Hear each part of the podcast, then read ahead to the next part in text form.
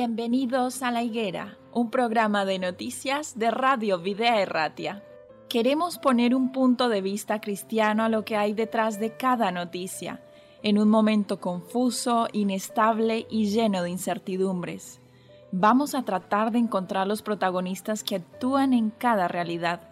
Nos detendremos en las noticias que nos hagan ver el esfuerzo y la generosidad de verdaderos creyentes colaboradores de Dios en este mundo, personas que se entregan de forma altruista, dando lo mejor de sí. Pero no dejaremos de resaltar la realidad y los intereses de aquellos que actúan sin valores y hacen más difícil la vida en este tiempo. Colaboradores de la injusticia que ayudan o realizan auténticos desmanes y que permiten con pasividad los peores abusos. Nosotros como cristianos tenemos un mandato de Jesús en Mateo 24, 32. De la higuera aprended la parábola. Cuando ya su rama está tierna y brotan las hojas, sabéis que el verano está cerca. Tenemos que saber el tiempo en el que estamos viviendo. Un tiempo difícil para los que no creen, pero para los creyentes un tiempo lleno de esperanza. Bienvenidos a la higuera.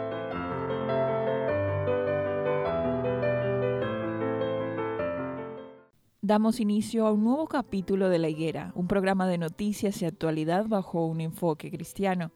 Hoy saludamos nuevamente a quien vive Erratia, a Chelo, Adriana y a Manolo. ¿Qué tal estáis? Hola. Hola, muy buenas. Entre todos queremos eh, realizar esta tertulia y avanzar con, con la temática del día de hoy que es bueno e impresionante y tiene muchos detalles para analizar. Eh, el título de esta noticia dice hallado en el Reino Unido el esqueleto de un esclavo con un clavo en el talón, que evidencia que fue crucificado. La Universidad de Cambridge considera que es la mejor evidencia física de aquella práctica en el mundo romano. Nadie sabe cuál era su nombre, pero los arqueólogos lo denominan con el frío apelativo de esqueleto 4926, uno de los 48 cuerpos hallados en noviembre de 2017, cinco de ellos correspondientes a niños, mientras se excavaba una parcela en la localidad de Fenstanton, en el condado de Cambridgeshire, que es en Reino Unido, para levantar un complejo residencial. Ahora, la revista British Archaeology ha revelado que esta persona fue crucificada hace unos 1900 años y que incluso se conserva el clavo que atravesó su talón derecho, lo que lo convierte, según los expertos, en la mejor evidencia física de una crucifixión en el mundo romano. Además de uno de los escasos torturados de los que se conserva la chaveta metálica puntiaguda que atravesó su pie, porque esas piezas de hierro eran sustraídas tras la cruel muerte del reo al considerarse que portaban propiedades mágicas o curativas. Este artículo de Crucifixion en los Fens, eh, Crucifixión en los Fens, Vida y Muerte en el Fentatanon romano, firmado por los arqueólogos David Egan y Corinne Dewey de la Universidad de Cambridge, explica que el cuerpo, que correspondía entonces a un hombre de entre 25 y 35 años, fue enterrado tras su muerte en un féretro de madera de roble, algo sumamente inusual porque se trataba de un condenado a muerte por las autoridades de Roma. Además, los expertos creen que este desdichado pasó su vida como un simple esclavo, ya que los huesos de sus espinillas se muestran extremadamente desgastados, como si hubiese llevado permanentemente cadenas, afirman. Bien, hasta aquí queremos introducir para ahora sí entender un poco más el artículo y, ver qué opináis. A ver, Manolo.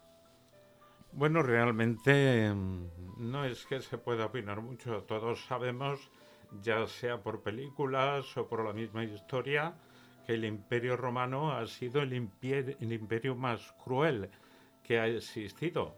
¿Verdad? Todos los imperios que han tratado de dominar el mundo conocido hasta entonces y este, esta forma de ejecución, que era la crucifixión, que todos sabemos como cristianos que nuestro, nuestro Creador, nuestro Redentor, Cristo Jesús, fue martirizado de esta época tan cruel, ¿verdad?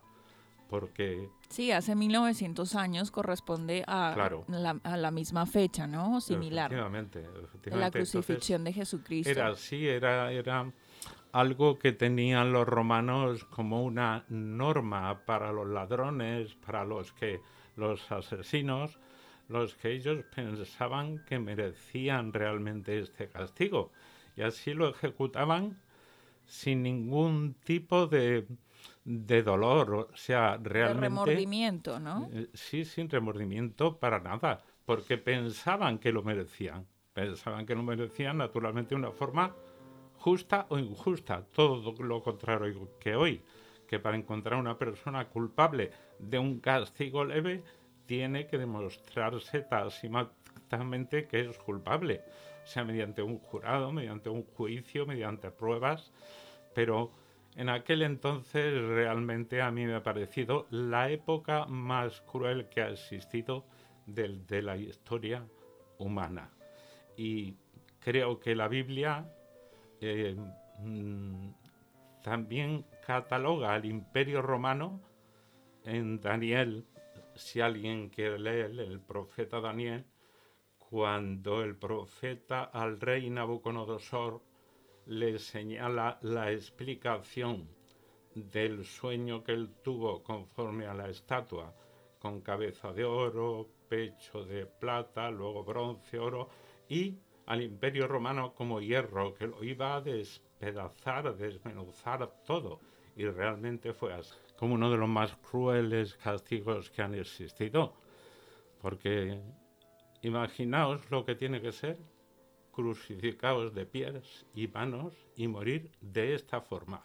Y muchos de ellos también boca abajo, ¿no? Y no, sí, le ha puesto el Pedro. no, no solamente porque son eh, clavados allí, sino que están clavados vivos y que tienen que sufrir todo ese proceso hasta, hasta morir. Pero bueno, yo, yo creo, yo creo, de todas las maneras, a mí me parece imposible pensar que el ser humano pueda ser tan cruel. Entonces, yo esto eh, creo, como tantas cosas, que está totalmente dirigido por Satanás. O sea, el, diablo, lo mismo que, que, las masacres que hizo Hitler y tal, digo, es que un ser humano no puede ser tan cruel, pero el diablo sí. Entonces, eh, fijaros bien que con Jesús se ensañó.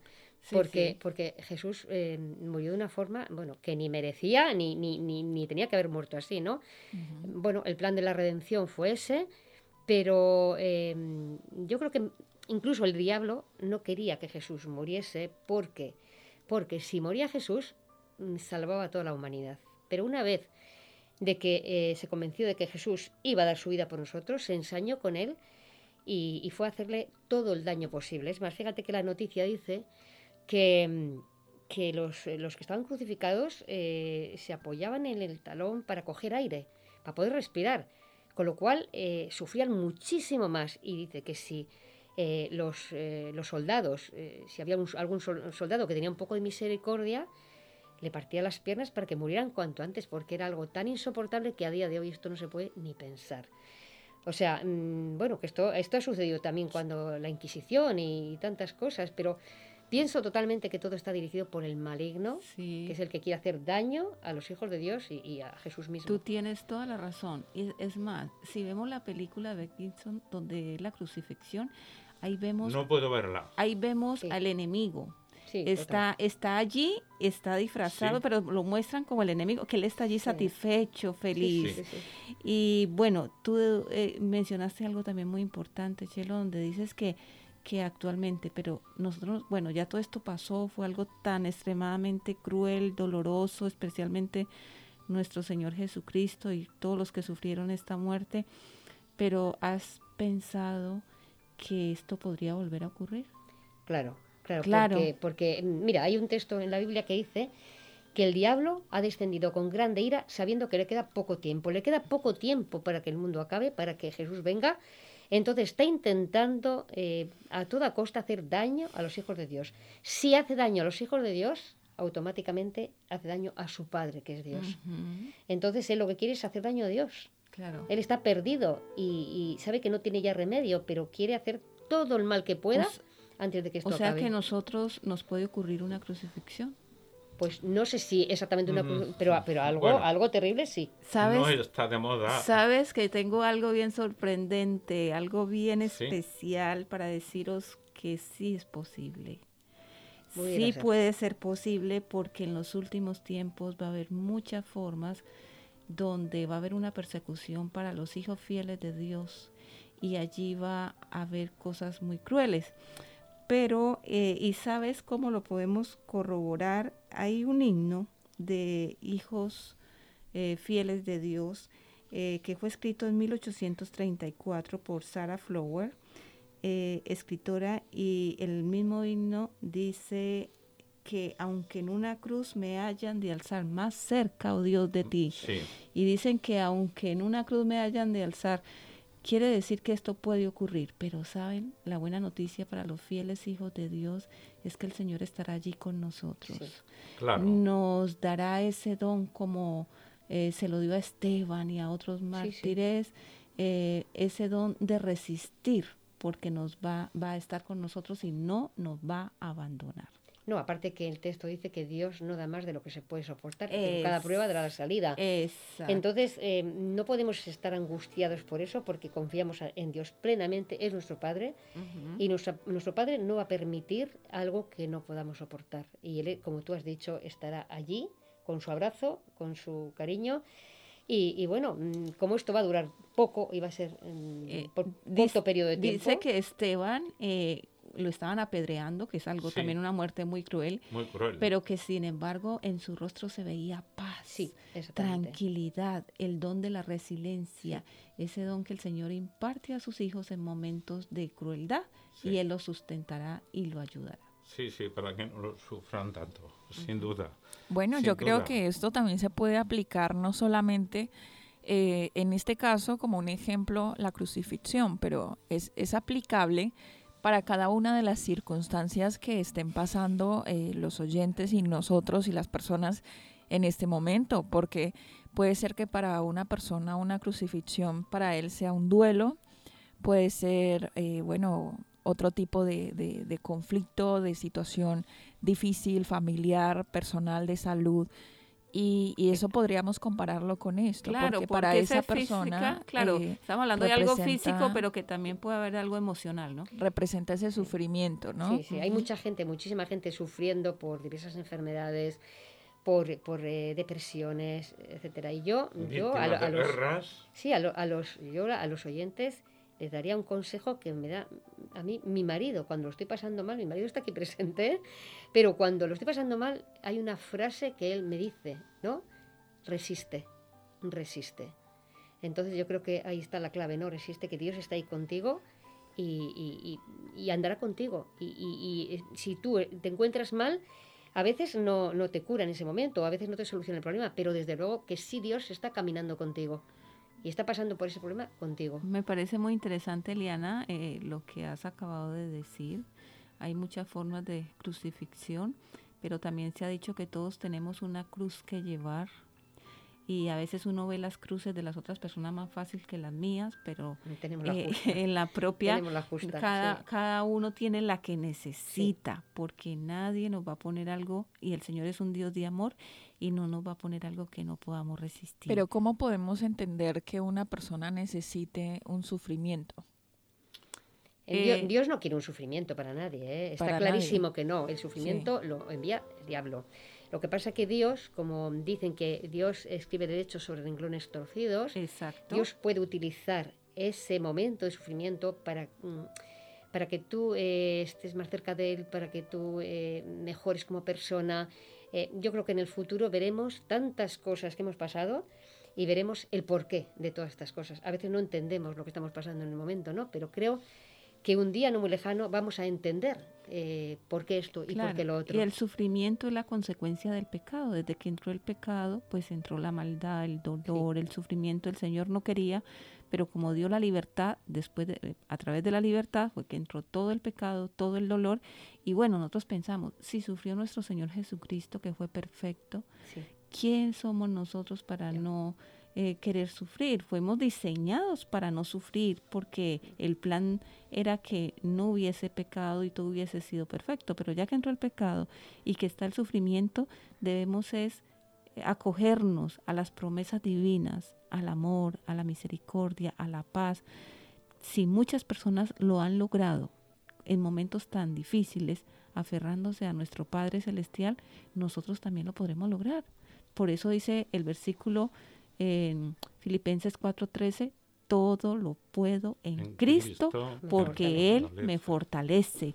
Isaías 41:10 dice, no temas porque yo estoy contigo, no desmayes porque yo soy tu Dios que te esfuerzo, siempre te sustentaré, siempre te fortaleceré con la diestra de mi justicia. O sea que allí tenemos un Dios amante, misericordioso, siempre dispuesto a ayudarnos y las personas que hemos estado en momentos difíciles y le hemos buscado, podemos testificar de que hemos sentido su fortaleza, su ayuda, su dirección, aunque estemos en momentos muy dolorosos, hemos sentido como el Señor nos levanta. Eso es así y es cierto. Lo que pasa es que tú lo hablas desde tu punto de vista creyente y practicante. Es decir, lo has creído, lo has practicado y te ha resultado. Pero ¿qué podríamos decir a aquellas personas que no son creyentes? Aquellas personas que están sufriendo y que no creen ni que exista Dios. O, fíjate, esta mañana pongo por ejemplo a un vecino mío, eh, yo le hablé un poquito de que Dios existe. Hablábamos de otro tema y yo le dije, no te preocupes, que aunque aquí estamos sufriendo, vamos a tener otra vida. Y me mira extrañado y me dice, ¿pero tú crees que Dios existe? Digo, no creo, estoy seguro. Dice, pues si Dios existe cuando le vea, le voy a tener que pedir muchas cuentas. Sí, esto es el, el, desconocimiento, el desconocimiento de Ese es el tema. Pues porque lo que tenemos que hacer no es pedirle cuentas a Dios, es darle gracias por todo lo que ha hecho porque como dice el texto, mm, que Jesús vino a buscar lo que se había perdido. Entonces, gracias le podemos dar por esto, porque eh, esto va a ser muy pequeño comparado con toda la eternidad. Bueno, y que yo creo que incluso, aunque aquellas personas en que, eh, que estén en un desarrollo espiritual diferente, eh, bueno, ya sea menor o mayor, creo que incluso el hecho de estar enfadados con Dios les, les va a hacer plantearse cosas en su vida y ojalá que ese enfado les pueda eh, en consecuencia llevar a, preguntarse, ¿no? Y encontrar respuestas de por qué me ocurre una cosa u otra y de que en definitiva me acerque a Dios, porque vemos muchos ejemplos en la Biblia de personajes que eh, iniciaron su, su, camino espiritual enfadándose con Dios, incluso persiguiendo a los cristianos o de otras maneras y que en definitiva, como tú decías, ese, esa frase tan conocida, Dios escribe derecho en, en renglones torcidos, pues ojalá que pase lo mismo para estas personas. Se nos está acabando el tiempo ya. Eh, hemos hablado de, varios temas. Iniciamos hablando sobre este descubrimiento arqueológico en Londres. También a lo largo del artículo hablaba de otro descubrimiento eh, similar en otra parte. Y, y, me parece muy interesante cómo los científicos han dedicado tanto tiempo, tantos esfuerzos eh, han, hecho un análisis, han cavado hilos para, para darle sentido a diferentes cosas. Y qué interesante sería que nosotros hiciéramos ese descubrimiento también, ¿no? No como arqueólogos, no como eh, en base a unos restos, sino eh, en nuestra, nuestro, nuestro caminar diario con Dios y, y buscar más de Él. Sería como la, la recomendación, el deseo para todos nuestros oyentes hoy. Hemos acabado este episodio de La Higuera, pero os invitamos entonces a sintonizar y a participar de un nuevo capítulo. Hasta la próxima, amigos. Vale, Hasta la próxima, Agur.